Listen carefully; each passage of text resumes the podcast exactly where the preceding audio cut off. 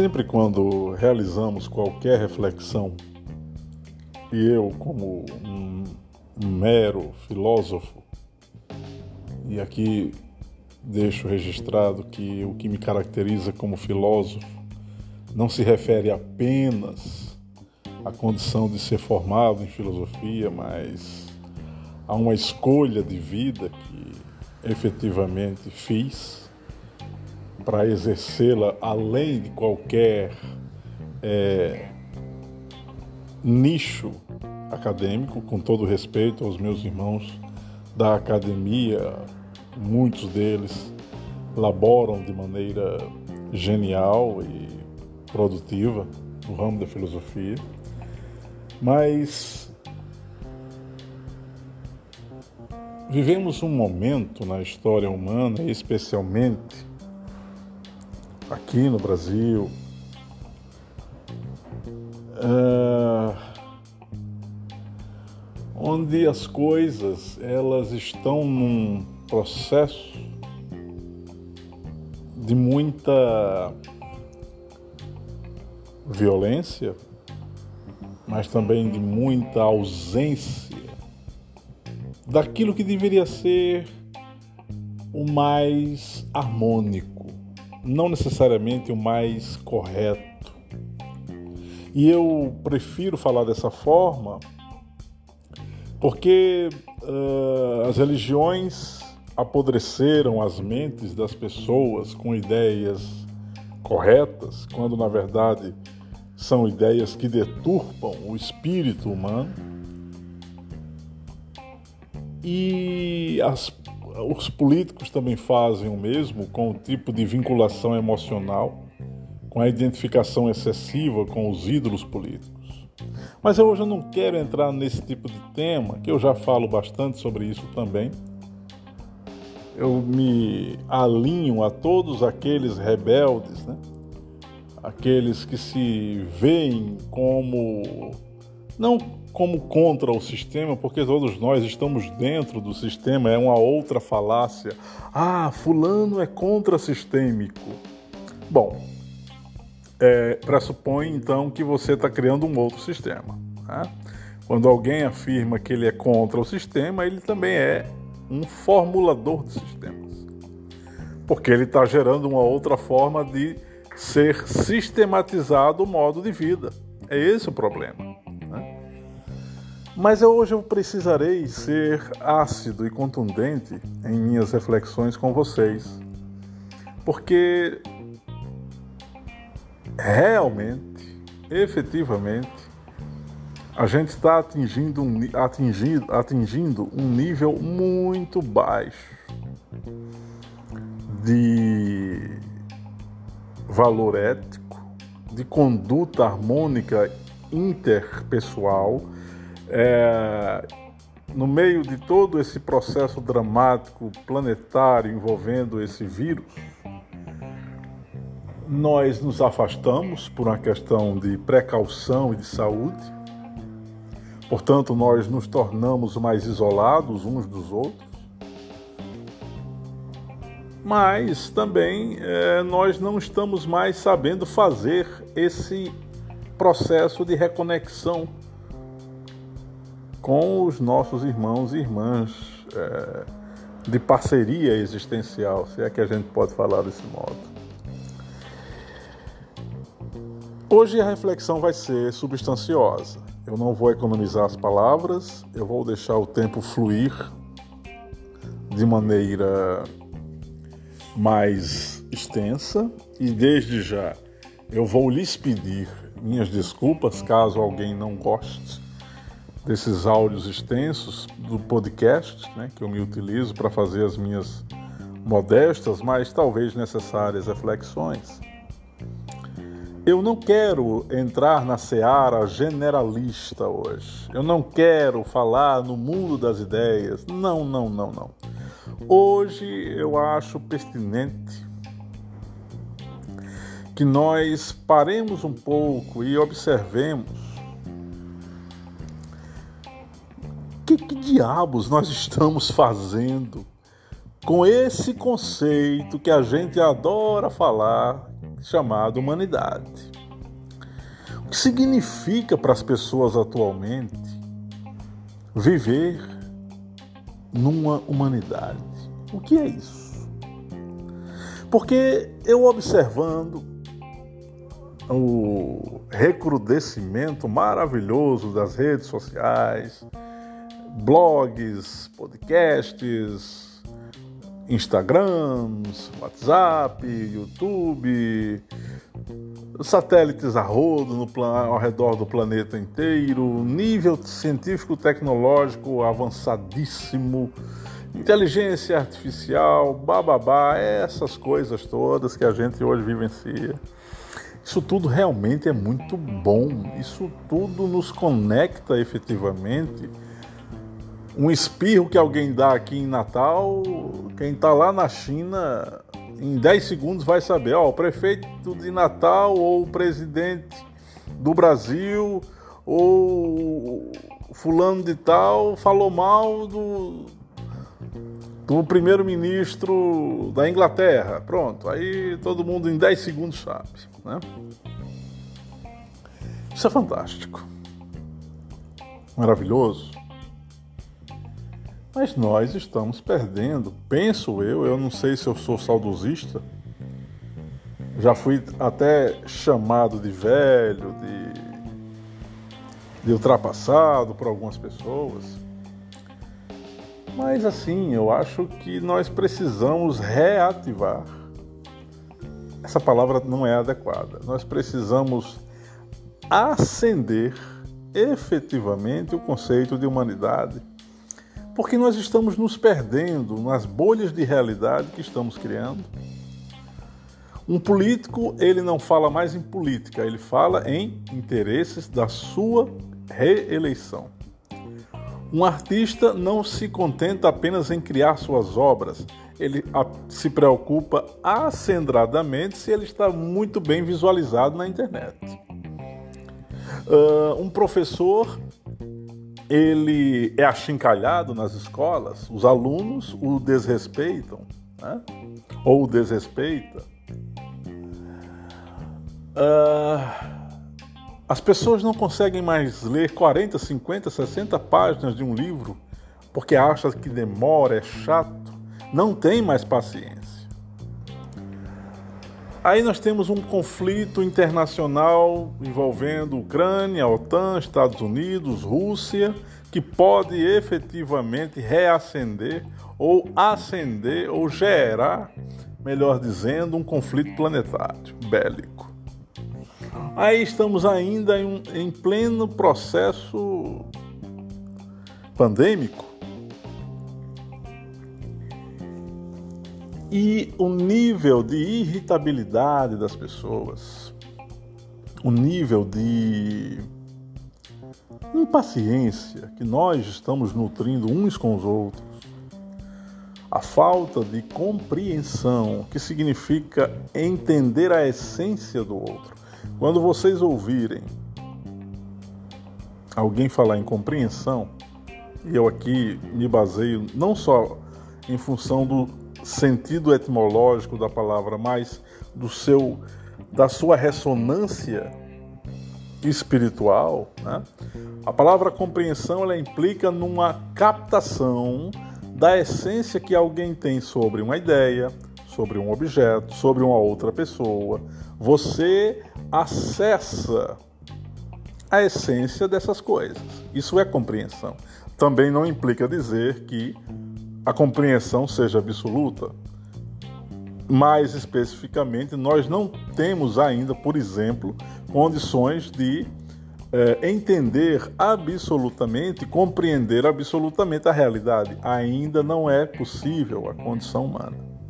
Mas é possível sim compreender de algum modo uh, a essência das ideias de alguém e, portanto, portanto adentrar no mundo desse alguém, uh, compreender um processo histórico passado, as razões de ser para que determinadas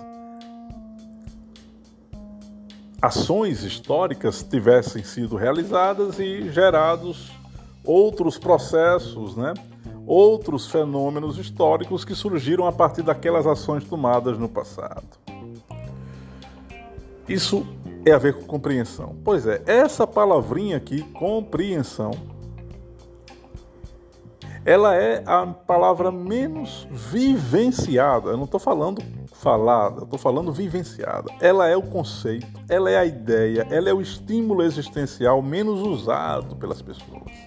Nossa, Josiane, mas o que diabos é estímulo existencial? Qualquer coisa que motive o ser humano à ação, que o leve à prática de uma ideia, à prática de uma atitude específica, é um estímulo à existência. Né? Então, eu sou estimulado a agir de determinado modo, motivado por uma ideia X, influenciado por um pensador Y, ou então não, eu mesmo crio uma ideia a partir das minhas próprias reflexões e introspecções, e a partir disso aqui eu comando. Eu comando não, eu estimulo a minha ação. Né? Então, é, nós não estamos sabendo mais fazer isso. Aquilo que nos motiva já é facilmente é, gerado em nosso contributo mental sem que nós tenhamos uma parte nessa influência. Uh, qualquer coisa que se diz, qualquer problema mais impactante que a internet veicule, nós já reagimos, por exemplo, de um modo automático e não permitimos que nós sejamos motivados também por uma atitude nossa, não de, de, de aceitação uh, cega, mas também de reflexão. Isso aqui está deixando de existir. Isso tem a ver com essa compreensão que eu estou me referindo. Aí eu vou mais uma vez retornar à ideia: sim, nós fomos educados para não pensar. E aqui também eu vou abrir um parêntese. Será que efetivamente nós tivemos, em algum momento da história recente do Ocidente especificamente, um sistema educacional pleno?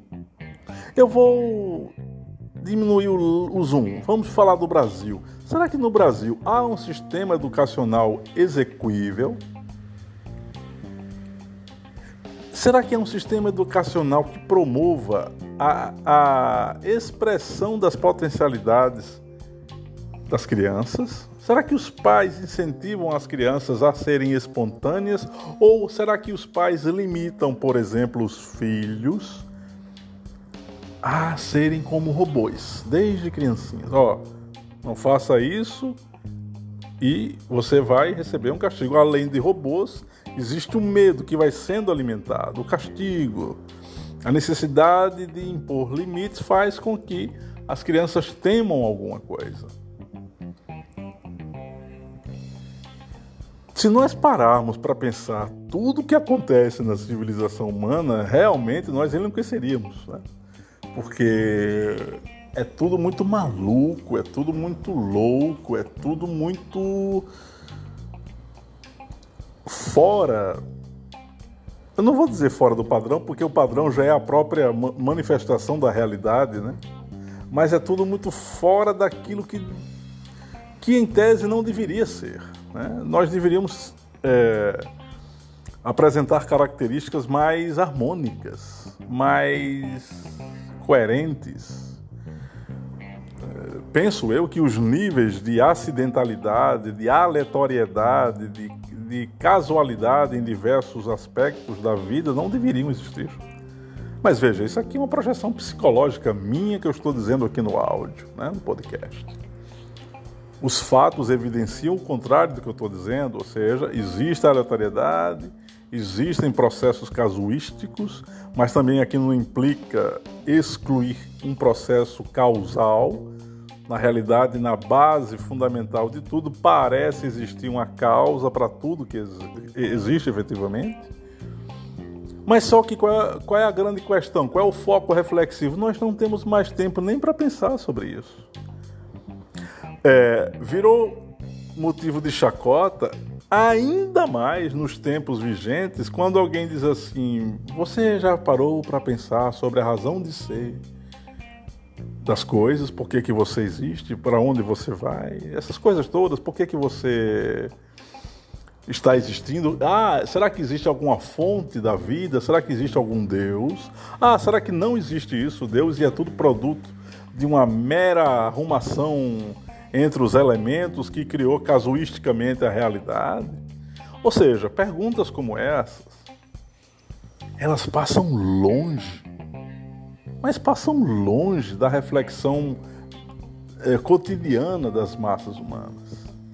São pequenos e diminutos e cada vez mais reduzidos grupos que se veem esse tipo de pergunta, que se observa esse tipo de pergunta. E aí, quando nós buscamos uh, falar em assuntos relacionados à espiritualidade,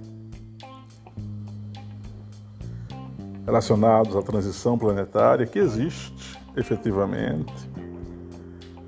E quando a gente começa a pensar que não, haverá um tempo em que a raça humana será mais feliz, mais espiritualizada, é, os corpos, inclusive, poderão ser menos materializados, sutis, ou até mesmo corpos cibernéticos, ou até mesmo corpos holográficos com uma consciência, com a alma imantados, aqueles corpos holográficos que não precisariam mais sofrer a morte, nem gerar necessidade de reprodução.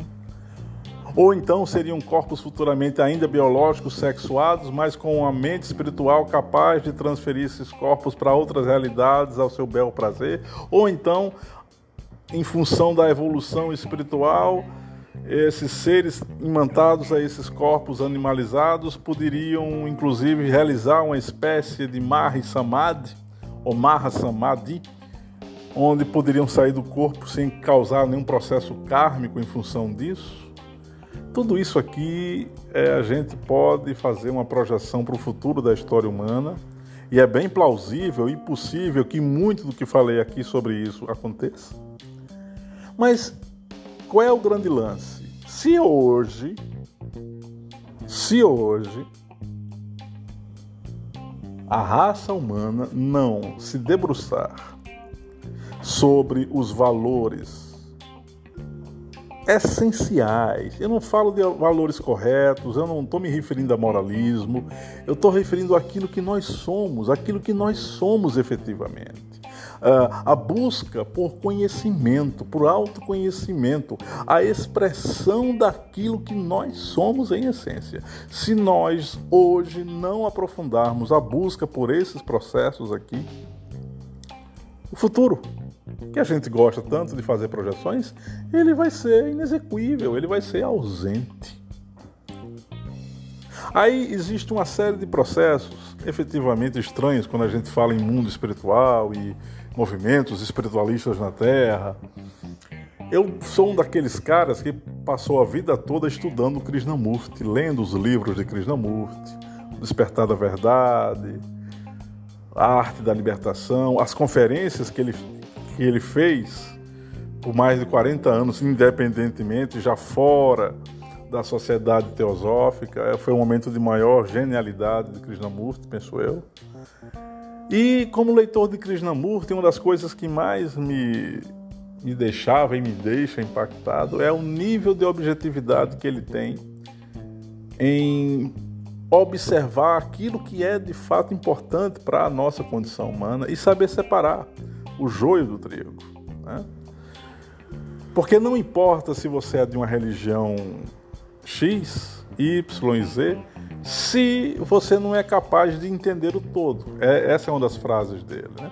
Não adianta se você se dizer comunista, capitalista, de esquerda, de direita, ateu, gnóstico, agnóstico, se efetivamente isso aqui que você se auto-predica não faz de você um ser humano melhor e um ser humano capaz de ir além desses níveis mais fechados de autodefinição. É exatamente isso. Nós nos fechamos, nós nos definimos a cada rótulozinho desse que a gente adora se expor. Né? Por exemplo, eu próprio, eu, ah, Josian é um filósofo. Não, Josian Josian, ele é, ele está filósofo enquanto vivo. Existe a profissão de filósofo, obviamente, mas mas a filosofia, por exemplo, devia ser uma atitude humana, intrínseca à condição de cada um de nós. Cada um poderia ser professor, engenheiro, arquiteto, médico, advogado, pintor, eh, agricultor, eh, comunicador, cinegrafista, eh, marceneiro, seja lá o que for, mas cada um deles pode ser filósofo, né? no sentido de buscar a verdade. Isso aqui também nós não sabemos fazer, porque a gente atrela a ideia já é, plastificada, emoldurada de que o filósofo é um ser é, que não sabe viver na Terra. É um cara que vive no mundo etéreo das suas ideias, das suas introspecções, e isso gerou um grande mal para a civilização. Então, assim, precisamos pensar com muita acidez hoje, com muita contundência. É absolutamente terrível o que está acontecendo com o país, nessa cultura de ódio, nessa polarização. As pessoas criaram uma bolha de, de realidade onde elas não conseguem sair, não querem sair. Não é uma questão que elas, não, que elas, que elas queiram sair dessas bolhas. Elas se comprazem em ficar nelas. Isso as tornam uh, alguma coisa. Eu sou bolsonarista, portanto, eu estou defendendo os valores de Deus, da família e da pátria. Ah, eu sou comunista ateu, eu sou marxista, leninista, eu defendo a luta contra o proletariado, eu defendo os valores da terra. Ou seja, nós vamos nos fechando, nos fechando, né? nos envolvendo por essas armadilhas, porque são, porque existe uma coisa que as pessoas não percebem. Há valores universais a valores humanos que não são ideológicos. Não pertence à esquerda nem, e nunca pertenceu à direita. Ah, então se você fala em Deus, você é de direita. Ah, se você fala, se você não fala em Deus, é agnóstico, é ateu, então você é de esquerda. Não precisa ser necessariamente. Mas aí, o que que o senso comum faz? Bom, é, ele ele defende Deus, então ele é de direita, então ele é um homem que está correto. Ah, ele não fala em Deus, então ele é de esquerda, então ele é uma, uma pessoa subversiva que precisa ser eliminada. Né? Veja, existe um discurso de império da direita e um, um discurso de vitimismo da esquerda. A esquerda ela é muito mais próxima de um viés humanista do que a direita, isso é um fato. Ninguém aqui precisa botar. Uh, ninguém aqui precisa tapar o sol com a peneira, melhor dizendo. O que acontece é que as pessoas não querem nem mesmo dar o braço a torcer. Nós não, não gostamos de reconhecer as coisas como são. Então, se alguém é de direita e reconhece, não, peraí, peraí, eu sou de direita, mas eu não eu, eu, eu, vou reconhecer que a esquerda é muito mais humanitária do que nós, porque nós somos mais imperadores, a gente impõe regras e somos eugenistas mesmo e, e são toda a história da política e da religião ela é pautada num processo discriminatório eugenista, escravagista. Isso é um fato histórico. Não precisa ser de esquerda para reconhecer isso. É só estudar. É só ver o, o, o, o, o bailar das fases históricas, né, dos tempos históricos, contemplar isso com a devida atenção e pronto. É, nós estamos perdendo a capacidade de reconhecer os fatos. Aí a pergunta que se faz é: será que em algum momento a raça humana foi capaz de reconhecer os fatos como eles são? Poucos indivíduos no mundo são capazes de ler os fatos. Ah, infelizmente, isso é um fato. É um fato. Porque poucos se aprofundam, porque poucos não querem temer. Enquanto nossa civilização incutir o medo desde a nossa infância, com ideias de castigo, com ideias de que ah, seremos punidos. Esse processo aqui deveria ser desviado para uma compreensão sobre responsabilidade e não culpabilidade. Há uma pequena diferença. Quando alguém se torna responsável pelos seus atos, ele sabe dar limite às suas ações sem temer um castigo, porque ele sabe, sabe por experiência, que qualquer ato dele inevitavelmente vai repercutir na vida do outro. Então, não é uma questão de culpabilizar, nem de castigar, nem de condenar, e toda a jurisdição legislação jurídica do mundo todo parte da premissa de um castigo definitivo. Ainda que em alguns países não haja prisão perpétua nem pena de morte, né? Mas a noção é condenar. Eu vou condenar você. E quando alguém sai nas manchetes da TV, um político, por exemplo, recebe ali a denúncia sobre um crime possivelmente envolvendo drogas e isso e aquilo, aquele político já com a imagem fica arranhada, ele não volta mais a ter a mesma imagem. Então já temos uma atitude aqui que nós fazemos criminosa, que é julgar e, e sentenciar de forma peremptória sobre as atitudes de alguém sem dar o espaço para que esse alguém se recupere. Nós não temos o hábito da reaproveitação, da regeneração das pessoas. Nós não temos esse hábito. Nós preferimos que alguém seja condenado. Ah, para mostrar que nós temos, estamos no lado da lei, que nós aqui somos os corretos, os outros é que são os pecadores. Isso é uma atitude infantil da nossa condição humana. É preciso é, reconhecer que a nossa geração atual, essa geração atual de 20 anos para cá, ela não sabe lidar com processos emocionais profundos, ela é virtualizada e ela busca poucos voos acima do que ela gosta de viver ali, ou seja, na sua zona de conforto.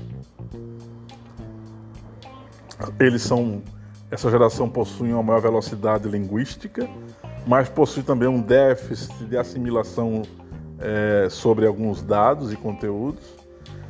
Mas nós precisamos fazer um alerta, é preciso aprofundar. Não podemos nos tornar uma civilização de pessoas superficializadas, que se contenta em ler tudo é, rapidamente pelo laptop, pelo smartphone. Isso é bom, eu também faço isso. Mas restringir a isso não é bom. A pesquisa é, através de livros, a pesquisa através da própria autorreflexão, você mesmo pensando por horas sobre um tema, Vamos pensar hoje sobre livre-arbítrio, sobre determinismo, sobre vida após a morte. Então, tire o seu dia, ou pelo menos uma parte do dia, já que realmente uh, as condições de nossa sobrevivência exigem que a gente tenha um tempo dedicado a isso, né? Mas tire pelo menos 10, 15 minutos em casa quando chegar do trabalho, depois daquele banho, e vá lá pensar sobre vida após a morte. Durante 10 minutos, feche a porta do seu quarto e pegue um papel, uma caneta e vai escrever. Será que alguém gosta de fazer isso? Poucas pessoas têm esse prazer. Ah, eu vou me sentar, vou ouvir uma boa música e vou agora tentar escrever sobre um poema relacionado à existência. O que, que vai sair daí? Ah, deve ser muito chato. É, não vai gerar muita coisa, não. É improdutivo. Quem é que vai ler esse poema meu aqui? Veja, a gente já está preocupado a, a, é, a, em relação ao reconhecimento do poema, né? A gente não está com o foco na criação do poema em si.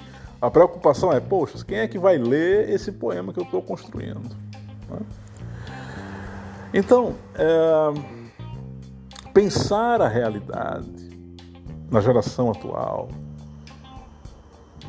pensar sobre todos os fatos, mas com contundência, com, com vigor, não é algo que se observa. É, não é algo que se observa desde há muito. Né? A condição humana tem problemas para ter autopercepção.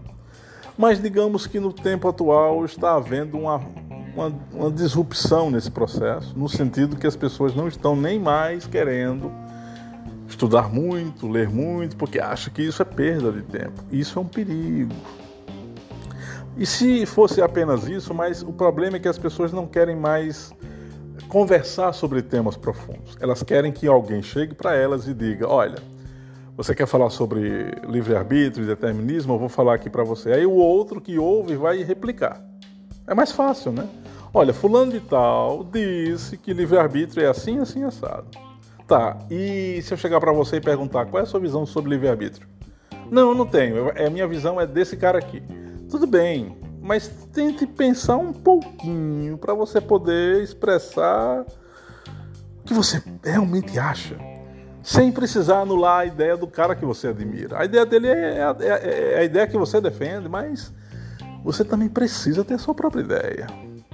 Porque se você apenas alimenta uma ideia formatada na cabeça de outro, você é apenas um receptáculo dessa outra cabeça. Você não tem mais independência mental. A independência mental fica frustrada, porque esse outro dita o modo como são as coisas. Ah, ele está certo, porque ele é filósofo, então eu vou seguir ele. Isso é o maior crime que alguém pode fazer contra ela própria. Por quê? Porque não é o fato dele ser filósofo que dá a ele a condição de ter a verdade absoluta. E o outro acaba sendo imbecil, ingênuo e imaturo, né? Eu vou seguir uh, os podcasts do Josian porque ele está correto no que ele diz e tudo que ele disser está correto. Não é bem assim. Nunca foi, nunca será, e ainda bem que não, que não é, porque todos nós temos o nosso próprio valor e nosso próprio potencial. Ninguém é incapaz de gerar um pensamento novo, ainda que tenha dificuldade. Todos nós somos capazes, mesmo com as maiores dificuldades, de criar algo novo dentro da gente. O que nos impede, primeiro, o medo e a ignorância alimentada pelo medo. Esses dois animaizinhos aqui terríveis, né? essas duas criaturinhas terríveis, é que dilapidam o solo mental, o solo fértil da mente, para você poder criar novas avenidas é, de percepção da realidade. E quando alguém se torna incapaz de pensar sobre essas coisas, não há mais, não há muito o que fazer. Portanto, é importantíssimo que nós façamos um exercício continuado sobre todos os fatos que estão ao nosso derredor da maneira mais objetiva possível. Não precisa falar bonito, nem ter termos técnicos, nem conhecer sobre assuntos mitológicos ou científicos ou espirituais ou esotéricos ou isso não significa sabedoria. Sabedoria significa aliar o entendimento teórico com a vida prática. Ser sábio não implica em ser polímata. Essa era uma das críticas de Heráclito para Pitágoras. Mas ser sábio é ser capaz de, de reconhecer as distinções entre a ilusão e os níveis de verdade. Porque a verdade comporta níveis. Ela não é algo fechado em si mesma. A verdade ela é inescapável, mas também ela é supra horizontal, ela não está presa ao horizonte da, da, de uma vida cercada por 100, 60, 70, 80 anos.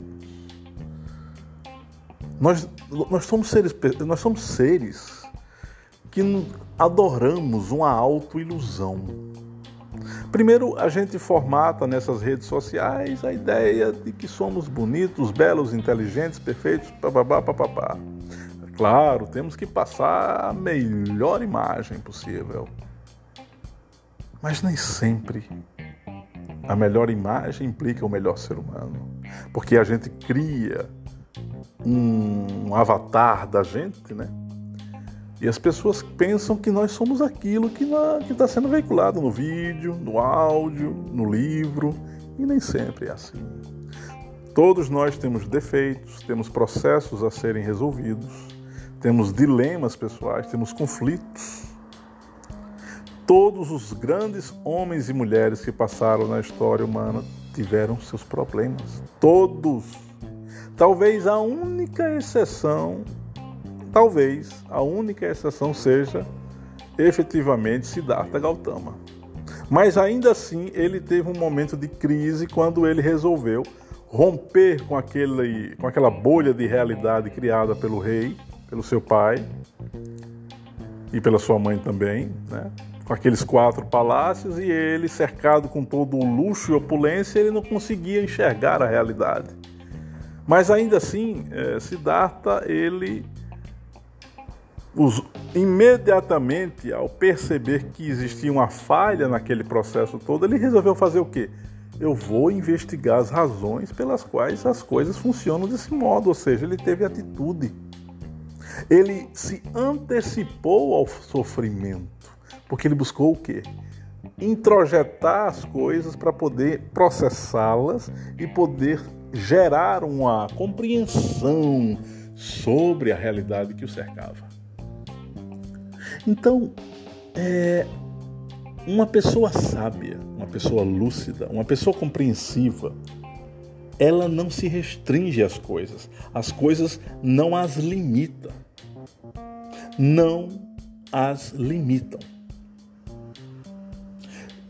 E nós, cada um de nós, por menores que nós nos achemos, por mais incultos ou por mais uh, carentes de maiores saberes, todos nós podemos expressar potenciais absolutamente maravilhosos.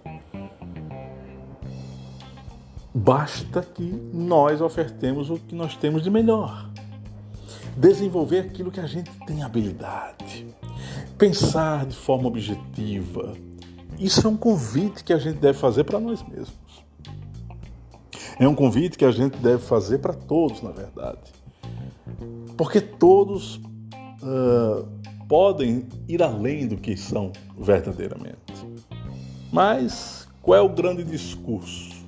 Qual é a grande, o grande mote? Qual é o grande refrão que se diz nos tempos modernos? Seja superficial, o que a internet possui já é o suficiente, não precisa fazer muita coisa, então basta eh, consultar o Google Basta entrar no YouTube, basta consultar isso ou aquilo, tá ótimo, não preciso de muita coisa. Então eu vou ficar numa situação passiva. Eu vou ficar é, recepcionando essas coisas sem criar uma, uma ideia nova. E como criar uma ideia nova? E como ter um insight criador, um insight criativo? Como fazer isso? A física quântica diz que basta que nós nos descondicionemos dos pensamentos corriqueiros, que nós abramos um espaço em nossa mente para um certo vazio, para uma certa atitude meditativa, que nós nos fixemos uh, num foco diante das possibilidades da realidade e a física quântica, a mecânica quântica, ela não fala em meditação, obviamente, mas ela induz e ao mesmo tempo deduz a necessidade de um observador que esteja interagindo com uma realidade a partir de um estado de percepção e de possibilidade. Quando um ser humano se abre para novas possibilidades diante da realidade que o envolve, ele consegue ter o acesso às possibilidades que ele, em tese, não teria como acessar, como uh, empreender. Precisamos ficar alertas muito com o tipo de discurso que tenta limitar o modo de ser humano não acredite sempre naquilo que o pastor ou padre ou médium diz. respeite a opinião deles, mas eles são tão falhos quanto você. Todos nós somos falhos. Nunca leve a opinião escrita de um livro como supostamente tradicional, como sendo a última coisa enviada dos céus para dar ao ser humano a noção definitiva sobre todas as coisas. Isso é o pior tipo de veneno que se faz, porque aí você fica preso a um livro que foi escrito há dois, dois mil anos, três mil anos, e o mundo vai evoluindo e as ideias vão tendo a necessidade de sofrer um novo colapso quântico, uma nova formulação um novo modelo, um novo padrão e o pensamento fica voltado para o passado. fica lá atrás, né? Enquanto que o mundo está pedindo para você fluir com ele. E não, mas ó, estou olhando para trás, né? É como aquela, aquele exemplo, né? É como do cara dirigindo o automóvel na estrada, querendo dirigir olhando para o retrovisor o tempo todo. Não tem como você dirigir um automóvel, um automóvel olhando para o retrovisor o tempo todo. É impossível. Então é preciso quebrar, quebrar na sua mente determinados paradigmas de que as coisas elas vão sendo feitas porque a evolução ela se dá inexoravelmente, mas cara pálida, a evolução é você. A evolução não está fora de você não. Se o ser humano não evoluir, não acontece evolução fora de você. Ah, não, mas estamos entrando agora na era de ouro o planeta Terra vai ascender a um novo patamar, segundo os espíritas, né? A um mundo de regeneração e tudo será maravilhoso. Ah, não haverá mais dor, pelo menos a dor e os sofrimentos serão menores. É, mas se as pessoas não fizerem por onde, não vai, não vai ser desse modo, não. A evolução, ela se processa primeiro internamente no âmbito das nossas consciências espirituais. É a partir de um pensamento bem gestado, de uma atitude nova, a partir de uma autodescoberta que o mundo evolui. Não é através de códigos de Hammurabi nem da lei de Italião que o mundo evoluiu. A lei de Italião e o código de Hammurabi surgiram por, um, por, uma resultante de alguns indivíduos que conseguiram compreender que naquele período melhor seria aquilo ali. Então, é nesse sentido que aquilo é produto da evolução. Mas não que é que esses tratados ou códigos de conduta exteriores sejam em si mesmos evolutivos. Não são. Se o ser humano efetivamente quiser evoluir, ele precisa sair do modus operandi estacionário de pensar que a vida se restringe à sobrevivência. E a vida não se restringe à sobrevivência. E a vida não se restringe à vivência no corpo. Ah, você é espiritualista. Não sei. Se é assim que você me vê, ótimo. Mas eu também não quero ser um espiritualista porque eu também não quero negar o corpo. Eu posso afirmar o corpo sem negar a minha alma ou o meu espírito porque são realidades que me atingem e me definem, entre aspas. Então você compreende a vida dessa forma, é um dualista. Pode ser, mas se eu consigo compreender que eu possuo um corpo transitório e uma mente espiritual supostamente eterna, eu não posso ser definido como dualista, porque há algo em mim que sobrevive ao corpo. Mas se há necessidade de um corpo ou de algum tipo de forma para recepcionar uma alma, deve ter uma razão para isso. Certamente deve ter uma razão para isso. Mas se isso tudo aqui é produto de uma falha na mente de um demiurgo, não deveríamos viver em corpos animalizados. Isso aqui é produto, em tese, de uma falha de uma mente criadora. Mas se não fosse desse modo, se não fosse desse modo, provavelmente não viveríamos em corpos animalizados, o sofrimento seria bem menor e a necessidade da morte talvez não existisse. Então seria uma vida melhor? Nós só poderíamos responder a essa pergunta se nós estivéssemos nessas condições. Isso é filosofia. A filosofia trata desses temas e de tudo que for essencial. Não há nada que lhe escape. Não há nada que fique fora do seu bojo. O nosso humilde, mais eficiente programa Despertando a Consciência tem esse objetivo. Sei que já estamos com 45 minutos de áudio sendo veiculados. Eu vou encerrar aqui. Eu queria continuar mais um pouco, mas eu acho que já estou enchendo muito o saco de vocês. Eu só peço então que reflitam sobre as coisas que aqui foram veiculadas, que vocês reflitam juntamente comigo na hora que estiverem ouvindo o áudio e escrevam façam perguntas, escrevam nos papéis e comecem a criticar o maluco que está falando aqui, ou fazer uma sugestão ou gerar um comentário, mas não fiquem inertes quando ouvirem o podcast. Eu vou ouvir. Aí terminou o podcast, aí não gerou nenhuma reflexão. Aí não adianta. Fica uma espécie de osmose intelectual que não é lá muito sadio. Né?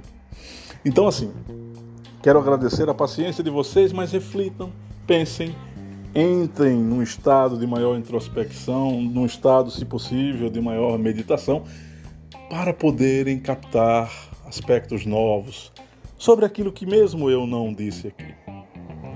Um abraço fraterno a cada um de vocês.